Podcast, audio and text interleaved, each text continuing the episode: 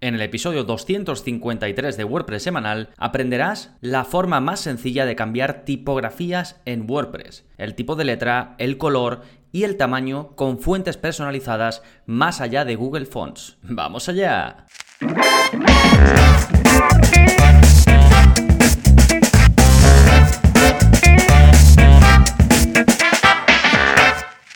Hola, soy Gonzalo de gonzalonavarro.es y bienvenidos a WordPress Semanal, el podcast en el que aprendes WordPress de principio a fin, porque ya lo sabes, no hay mejor inversión que la de aprender a crear y gestionar tus propias webs con WordPress. Y este episodio eh, quiero o espero que te sirva de guía para que sepas los tipos de fuentes que puedes instalar en tu web, qué ventajas tiene instalar un tipo u otro, cómo instalar o cómo tener disponibles en tu web estos distintos tipos de fuentes, los que te hablaré en el episodio. También te hablaré de cómo puedes cambiar o personalizar el estilo, es decir, el color, el tamaño de las fuentes personalizadas que añadas. Y por último, te hablaré de cómo optimizar las fuentes para un mejor rendimiento de carga. Entonces creo que es un episodio muy completo que trata todo lo que debes saber si quieres añadir una fuente diferente, un tipo de letra distinta de la que estás usando ahora mismo con tu web con WordPress. Y lo vamos a ver todo en un momentito, pero antes, como siempre, novedades. ¿Qué está pasando en gonzalonavarro.es esta semana? Pues bien, en primer lugar tenéis un nuevo vídeo de la zona código, es el vídeo 203, y en él aprendes a crear un desplegable, es decir, el típico acordeón que le das pues al título y se despliega más contenido debajo, pero solo con HTML como lo oyes, no vamos a necesitar CSS extra, aunque también te enseñaré a aplicarle CSS por si quieres cambiar algunas cosas, que realmente es mejor añadirle al menos un pelín de CSS, el, mínimo que te enseño, pero también puedes hacerlo sin añadir CSS y, y, no es nada, simplemente es escribir un par de etiquetas HTML y lo tienes, y eso es lo que vemos en el vídeo 203, que de hecho esto es una de esas típicas cosas que solemos instalar un plugin o que la gente suele instalar un plugin o un bloque extra de Gutenberg para poder hacerlo, pues bien, con práctica nada de código lo vas a poder hacer directamente sin añadir nada extra. Como digo, es el vídeo 203, si estás suscrito, pues gonzalonavarro.es barra códigos y ahí lo tienes disponible. También te dejaré el enlace directo en, en, este episodio, en las notas de este episodio, que recuerda que puedes ir a verlas si vas a gonzalonavarro.es barra 253, que es el número de este episodio, y también puedes acceder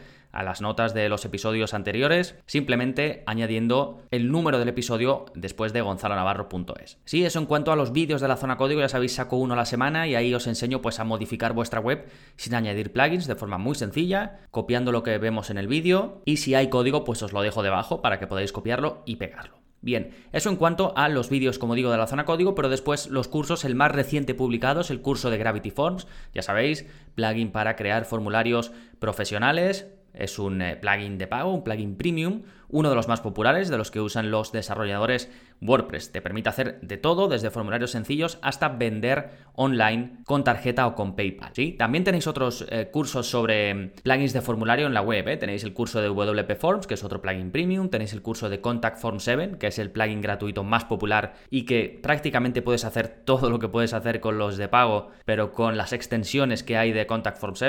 Así que si buscas una alternativa gratuita a todos estos plugins de formulario que pueden hacer tantas cosas, pues ese curso te va a gustar porque es un curso avanzado donde vemos muchísimas extensiones, ¿sí? En toda esta parte, en la parte que, siempre os dejo para enlaces de este episodio, os recomiendo el episodio 62. Ahí os hablé por primera vez en el podcast sobre las tipografías en WordPress y os, y os hablo un poco a nivel más general de cómo cambiar eh, las tipografías en WordPress. Es un episodio menos completo que este porque ahí hablo un poco de eh, cómo elegir el tipo de letra adecuada, de plugins para cambiar la tipografía en WordPress y, y poco más. En este sí que quiero que os sirva de guía para entender bien qué tipos de tipografías hay y cómo podéis añadirlas y modificarlas en vuestra web con WordPress. ¿Sí? Y bueno, y hay más enlaces, pero os lo dejo para que los descubráis en gonzalonavarro.es barra 253. Fantástico, eso en cuanto a las novedades. Y ahora te voy a hablar del plugin de la semana. Ya sabéis, todas la semana os hablo de algún plugin, pues algún plugin raro que he encontrado, alguno que he recomendado a algún suscriptor, alguno nuevo que ha salido que puede ser interesante. Y luego los voy recopilando todos en una página. Si estáis suscritos en vuestra cuenta, tenéis una parte donde pone plugins y ahí podéis ver todos los que he ido comentando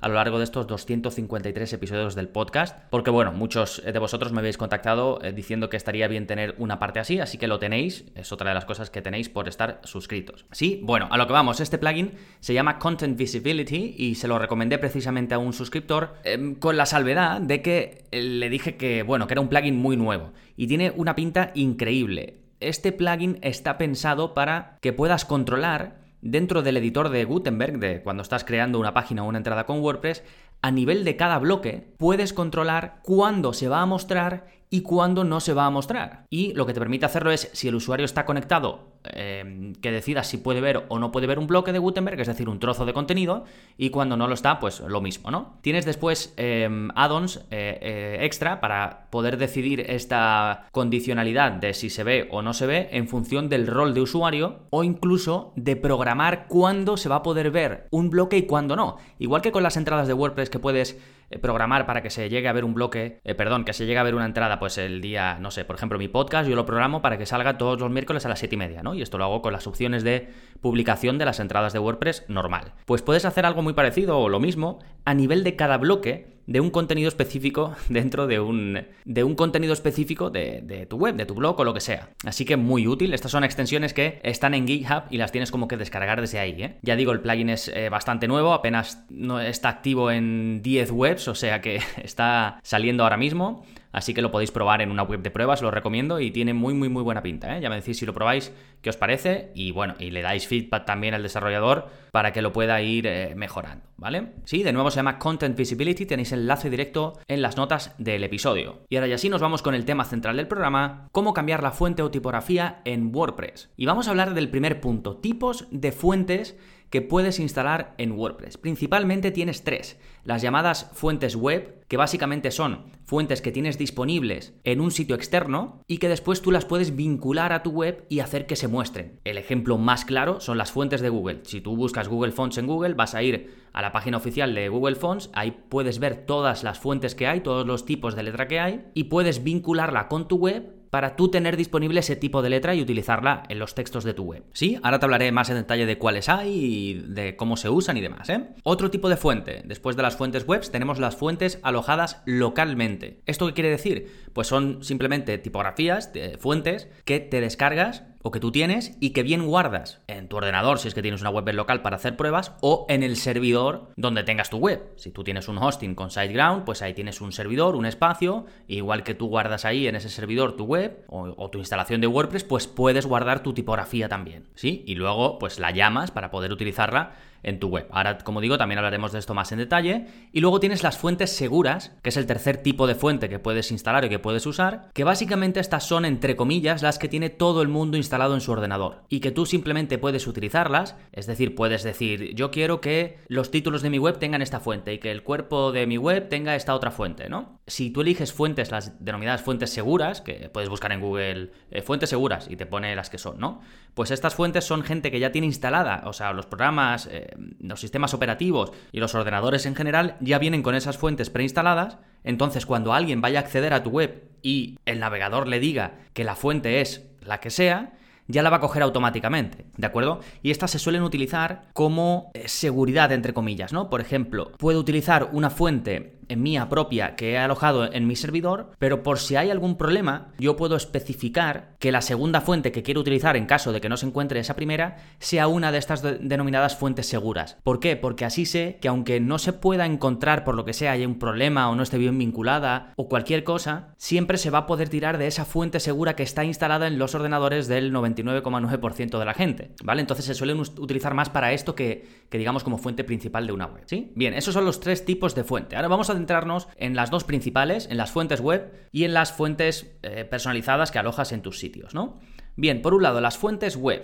Vamos a ver un poquito cuáles son, cómo puedes añadirlas a tu webs con WordPress. Por un lado, tipos de fuente web que existen, o las más conocidas. Google Fonts, como te he comentado al principio. Estas son fuentes gratuitas y muy populares, quizás las más populares para conectar con una página web. Adobe Edge Fonts, también son tipografías gratuitas. Están más pensadas para utilizar en proyectos de diseño, en, servicios sobre todo de Adobe, pero sirven también para utilizar en páginas web. ¿eh? Después tienes fonts.com, que son fuentes de pago, ya no son las típicas de Google Fonts, sino que son fuentes que puedes comprar, pero también se hospedan online, en un, servidor externo, que no tiene nada que ver con tu web. Y luego Font Fabric es otro servicio bastante popular, que estas son eh, tipografías más personalizadas, son normalmente aquí encuentras cosas más exclusivas, más raras y también es de pago. ¿Sí? En estos cuatro casos estamos hablando de servidores externos, que ya sea que tú buscas una fuente gratuita o buscas una fuente de pago, luego tú a través de un enlace en el código de tu web las vinculas, ¿sí? Y entonces ya desde tu web puedes empezar a mostrar textos con esas tipografías, con esos tipos de letra. Bien, y adentrándonos un poco más en esto, ¿cómo se usan en WordPress estas fuentes web? Bueno, tienes varias opciones. Primero, lo que te aconsejo es comprobar si tu tema de WordPress o si tu constructor visual, tu page builder, ya ofrece vínculo con estas, porque es muy habitual, por ejemplo, que ya traigan vínculo con Google Fonts. Entonces, si este es el caso, vas a poder directamente decidir, imagínate que estás trabajando con un constructor visual, con Elementor o lo que sea, y vas a poder decidir que los títulos de tu web sean de una tipografía que existe en Google Fonts. Y no tienes que hacer nada, no tienes que vincularlo porque ya Elementor lo vincula por ti. O muchos temas de WordPress ya traen este vínculo también. ¿Vale? Entonces, lo primero, mira la documentación de tu tema, búscalo en Google y asegúrate de si ya lo tienes vinculado. Entonces vas a poder utilizar fuentes de Google sin hacer nada extra. ¿Sí? En el caso de que no, tienes dos opciones. Añadir una fuente de Google, por ejemplo, que es el caso más habitual, a través de un plugin, o hacerlo a través de código. Si es con un plugin, eh, te dejo los dos más populares. Uno eh, se llama Google Fonts Typography y básicamente lo instalas y eliges qué fuentes de Google quieres empezar a utilizar en tu web. Y el otro se llama Easy Google Fonts. ¿sí? Son bastante similares. El primero que te digo está activo en 100.000 webs, el segundo en 300.000. O sea que imagínate eh, la popularidad. Y ambos te permiten desde una especie mm, de, personalizador, o vamos, desde el personalizador de WordPress, como igual que cuando vas a editar tu web desde la parte frontal, pues te permite asignar las fuentes que eliges a, por ejemplo, los títulos de tu web, el cuerpo, con lo cual son un todo en uno. Te permite tanto hacer el vínculo,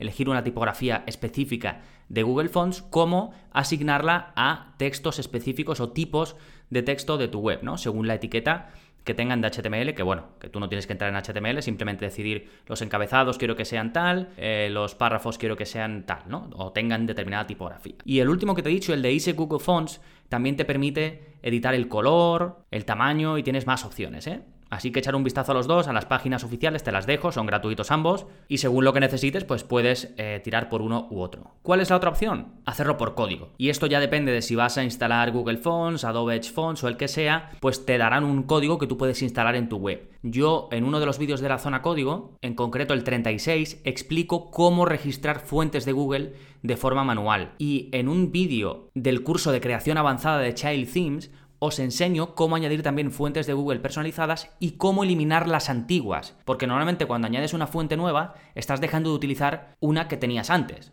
a no ser que quieras utilizar dos, tres o lo que sea, que ya te hablaré más adelante de si esto es buena idea o no. ¿Sí? Así que lo tenéis en el mismo esquema del programa, conforme os voy comentando las cosas, como son cositas así más avanzadas, os pongo el enlace de cómo lo podéis hacer, ¿eh? el enlace al contenido donde os explico cómo lo podéis hacer. ¿Sí? Así que aquí la idea es ir al servicio, por ejemplo, a la web de Google Fonts, elegir la fuente que quieres y luego mediante un plugin o mediante código vincular esa fuente que has elegido con tu web y asociarla a los textos de la misma, ¿sí? En, esta, en la parte de cómo dar estilos y cómo asociar esto, le dedicaré un apartado más adelante en el episodio, pero esta es la idea general, ¿vale?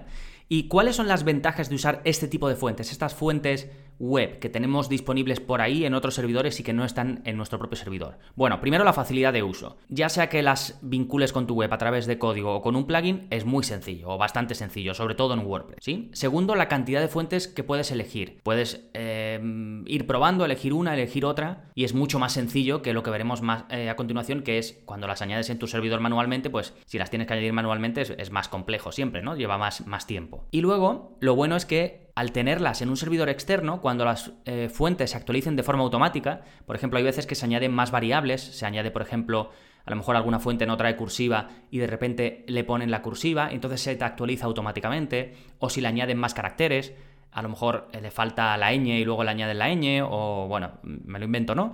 Pero lo que sea, se actualiza la tipografía y se te va a actualizar automáticamente, porque está en otro servidor, ellos la actualizan y tú lo tienes ya en tu web listo para usar. ¿Sí? Esas eh, son las principales ventajas que pienso que puedes tener si usas fuentes web, es decir, fuentes alojadas en otro servidor, en un servidor especializado en tipografías. Bien, después tenemos, eh, te comenté las fuentes alojadas localmente, ¿no? Estas que guardas en el servidor de la web que vayas a utilizar, ¿no? Y básicamente, cuando no quieres usar proveedores externos, mm, ya sea pues porque quieres tener más control o quizás estás en un entorno que necesitas eh, medir al detalle la seguridad y controlar tú todo y no quieres tener vinculado un servidor externo como puede ser el de Google Fonts, sino que lo quieres tener tú todo en tu propio servidor y así, pues no lo sé, poder controlar mejor el rendimiento, como digo, la seguridad. Hay casos en los que es así, ¿no? Pues entonces aquí optarías por alojar tus propias fuentes. ¿Cuándo más optarías por alojar tus propias fuentes? Pues si la has comprado en un sitio, en un proveedor de fuentes o la has descargado de una página web de fuentes y no está en ninguno de estos sitios como Google Fonts o como cualquier otro entorno donde ellos hospedan los, las tipografías, ¿no? Las fuentes. Pues aquí claramente la única opción que tienes es subirla tú a tu servidor. Otro caso en los que vas a querer usar eh, tus propias fuentes es si usas una, intranet sin conexión a internet, que entonces la vas a necesitar en el servidor de esa intranet, ya sea un ordenador local o lo que sea, en cuyo caso también podrías utilizar las fuentes de Google Fonts o lo que sea, ¿eh? lo que pasa es que las tienes que descargar a tu ordenador, no las puedes vincular directamente con Google Fonts, ¿sí? Y en todos estos casos, pues tienes dos opciones para añadir la fuente. Una es hacerlo manualmente, que básicamente sería subirlo a una carpeta dentro de tu servidor y después mediante un enlace en tu hoja de estilos vincular o llamar a esa fuente. Esto yo aún no lo tengo cubierto en la zona código, pero lo tengo apuntado para vídeos posteriores, así que os lo enseñaré. Pero vamos, seguramente que si queréis eh, utilizar este método habrá algún tutorial por ahí que lo explique. ¿eh? O tienes la opción de utilizar un plugin para hacer esto. Hay uno que está muy bien, yo lo uso porque te ofrece bastantes opciones y se llama Use Any Font, que te permite instalar estas fuentes eh, directamente, las subes a través del plugin, con lo cual la estás subiendo a tu servidor, la estás subiendo a tu web y luego te permite, si quieres, asignarlo pues a, los títulos, a los párrafos, a cualquier parte de tu web, ¿sí? O a cualquier texto de tu web. Es un plugin muy popular, ¿eh? está activo en más de 200.000 webs con WordPress y para una fuente es gratuito, tienes que crearte, que crearte perdón, una API, pero es gratuita, es básicamente para que te crees una cuenta en su web, no es para mucho más. Y luego si quieres instalar más de una fuente, necesitas la parte de pago. No, no es caro, ¿eh? no recuerdo mismo cuánto vale, yo, yo tengo la parte eh, de pago porque lo uso para webs de clientes y me permite usarlo en más, en más webs.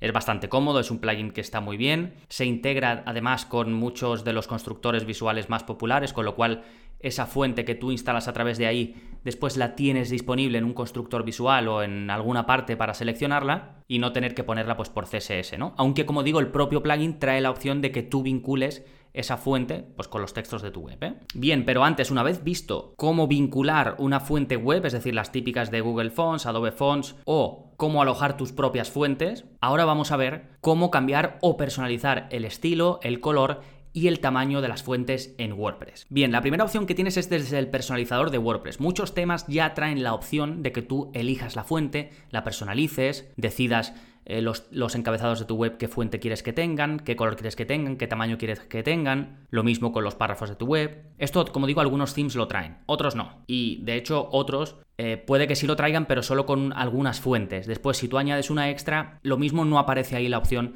de que tú la puedas asignar. ¿sí? Esta es una de las opciones. Otra opción, directamente desde el editor de WordPress. Esto lo vemos en el curso de WordPress básico, en la clase 6, os dejo un enlace y no tiene más. Desde el propio editor de WordPress puedes seleccionar fuentes, las fuentes que estén disponibles para un determinado texto. La siguiente opción es la que te va a funcionar siempre, ya da igual el tema que tengas, da igual lo que estés utilizando, y es hacerlo por CSS. Una vez está vinculada esa fuente con tu web, que te lo he explicado en los dos puntos anteriores, después tú lo puedes usar, las puedes llamar a través de CSS. Y esto lo explico en el curso de CSS básico, concretamente en la clase 9. Ahí vemos los textos y las fuentes en CSS y cómo puedes aplicar un tipo de fuente a cualquier texto de tu web, ¿no? Como decía, los encabezados, los párrafos y demás. Si te animas con esto del CSS, también te recomiendo la clase de 10 de ese mismo curso, donde te enseño cómo afrontar esto pues, de una forma eh, más óptima. Y por supuesto tienes uno de los primeros vídeos de la zona código, uno de los vídeos esenciales, donde te enseño cómo editar el CSS de tu web con WordPress. Con estos tres vídeos que te dejo, lo vas a poder hacer sin problemas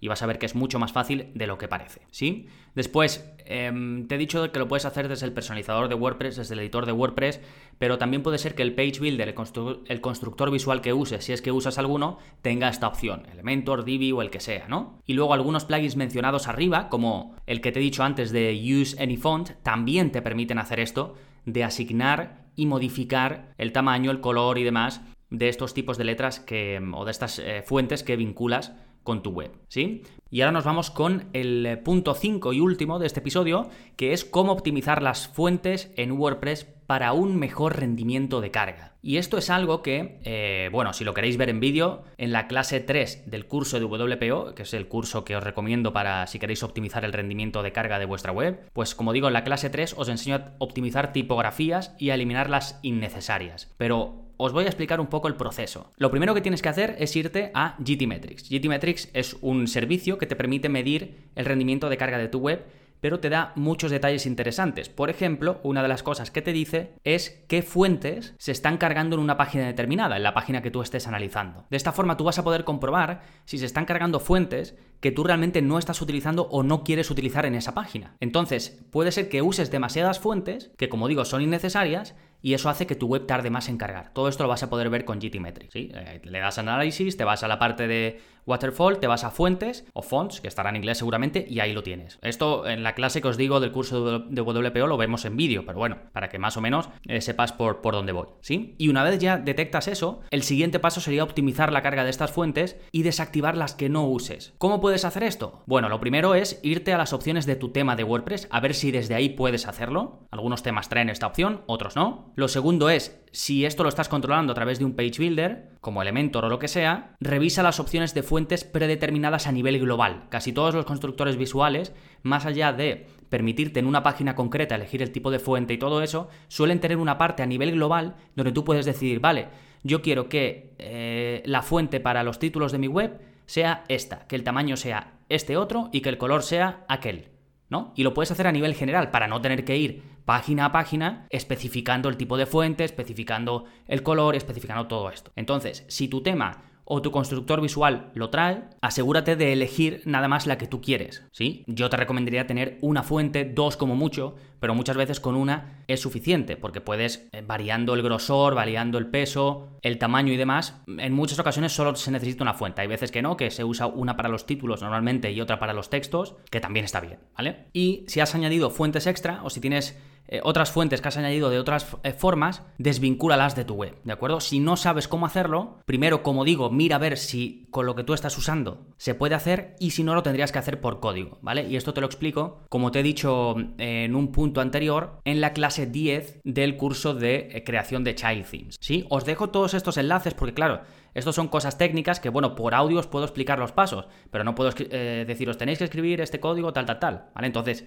os dejo ahí todo el esquema, todo el enlace y según vuestro caso, según vuestra necesidad, pues vais a un lado u otro, ¿sí? De todos modos, os voy a dejar en la parte de, de, los enlaces los tres cursos que os van a ayudar más con todo esto. Uno es el curso de WPO, por supuesto, mejorar el rendimiento de carga de vuestras webs, con una clase específica dedicada a las fuentes. Otro es el curso de introducción al CSS o CSS básico aplicado a WordPress. Os va a venir también fantástico para todo esto. Y otro es el curso de creación de child themes. Puede sonar algo muy básico la creación de un child theme, pero es un curso mucho más avanzado de lo que pensáis, porque lo que hacemos es modificar una web básicamente haciendo una copia de ella, porque un tema hijo, un child theme no deja de ser una copia de tu tema de WordPress, donde puedes hacer todas las, las, barbaridades que quieras para modificarla, y si te equivocas, pues solo tienes que eliminar ese child theme o directamente activar de nuevo el tema padre y ya está, y todo lo tenías como antes, ¿no? Es la gracia de trabajar con un tema hijo. Sí, pues todo esto en la parte de enlaces, así como el vídeo de la zona código que recuerda es para crear un desplegable